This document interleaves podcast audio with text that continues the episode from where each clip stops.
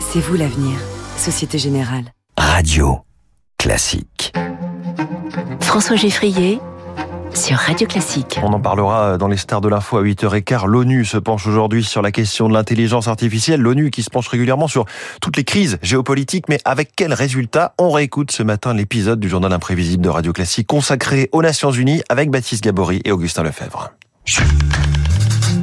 Radio Classique, le journal imprévisible avec Augustin Lefebvre.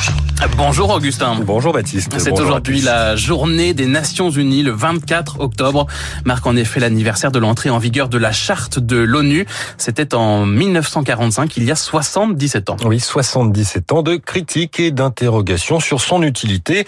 Naissance avec pourtant beaucoup d'espoir. La Seconde Guerre mondiale s'achève, elle n'avait pas pu être empêchée par la Société des Nations, la SDN. Alors on crée un nouvel acronyme en trois lettres, ONU, conférence de San Francisco quelques mois avant, en juin 45. Le monde, dit le président des États-Unis sans renaître à sa foi dans la force morale du principe de justice. Les membres de cette conférence sont appelés à être les architectes d'un monde meilleur. Si nous ne voulons pas mourir ensemble par la guerre, nous devons apprendre à vivre ensemble dans la paix. We must learn to live together in peace. À partir du 24 octobre, donc, l'ONU prend vie un lieu pour régler les problèmes du monde par le droit et la discussion. Elle s'installe en 1952 à New York, visite guidée signée Pierre Tiernia. Sur la rive, l'ONU, cette sorte de grand frigidaire de 38 étages au bout de l'île de Manhattan. Cette glaciale simplicité, c'est le lieu géométrique des complications internationales. L'ensemble forme une maison de verre dont on n'ouvre jamais les fenêtres L'air conditionné et les rampes de néon y sont le vent et le soleil. Dans ce gigantesque flacon pasteurisé, les couloirs se superposent et se ressemblent. Dans ce frigidaire, chaque pays, il y en a 193 aujourd'hui, peut s'exprimer à la tribune. Petit florilège de cette tour de Babel avec quelques discours marquants. Hier, le diable était là, dit le Vénézuélien Hugo Chavez en parlant du président américain George Bush. Il se signe avant d'ajouter Ça sent encore le soufre. Alors il y a eu aussi le Palestinien Yasser Arafat, discours historique. Je viens vers vous avec un rameau d'olivier dans la main et une mitraillette pour la liberté dans l'autre. Ne faites pas tomber le rameau d'olivier. Ou plus récemment, dans un style radicalement opposé, l'américain Donald Trump. Si nous sommes forcés de nous défendre ou nos alliés, nous n'aurons pas d'autre choix que de détruire la Corée du Nord. Rocketman est lancé dans une mission suicide contre lui-même. Nous aurions pu aussi écouter Che Guevara, le colonel Kadhafi, désigner le Conseil de sécurité comme le Conseil de la terreur, le soviétique Khrouchtchev, taper littéralement du poing sur la table pour se faire entendre.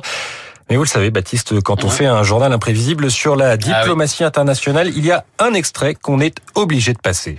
Dans ce temple des Nations Unies, nous sommes les gardiens d'un idéal. La lourde responsabilité et l'immense honneur qui sont les nôtres doivent nous conduire à donner la priorité au désarmement dans la paix. Parole, parole, parole. Écoute-moi. Parole, parole, parole.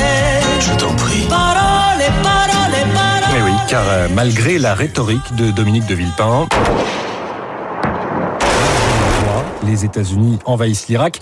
Faire la liste de tous les conflits que l'Organisation pour la paix n'a pas empêché risque de retarder le journal de 8 heures. Conflits en Ukraine, évidemment, au Proche-Orient, en Syrie, génocide rwandais. Dans les Balkans, les casques bleus interviennent. Ils sont impuissants à Srebrenica, pourtant placés sous leur protection. Massacre de plus de 8000 musulmans par les Serbes de Bosnie. Souvenir traumatisé des soldats sur place. Nous avions confiance dans le fait que nous recevrions finalement les moyens d'empêcher ce drame. Nous les avons attendus et jusqu'à la fin. J'étais un jeune garçon de 21 ans qui ne savait pas très bien parler, mais j'ai quand même essayé de leur apporter un peu de calme en leur disant ⁇ Nous sommes là, tout va bien se passer ⁇ Et ça ne s'est pas bien passé. C'est quelque chose que je n'aurais jamais dû promettre. Cette impuissance suscite les critiques envers l'organisation dès le début de son existence. Un machin, dira De Gaulle. Souvenir de Romain Gary, diplomate à l'ONU au début des années 50. Aux Nations Unies, j'ai été pour la première fois confronté avec euh, l'hypocrisie, le mensonge, la recherche des alibis et le contraste complet entre la réalité des problèmes tragiques du monde avec les pseudo-solutions qu'on leur apporte. Car il y a un mot que l'on a peut-être plus entendu que celui de paix ces dernières années à l'ONU.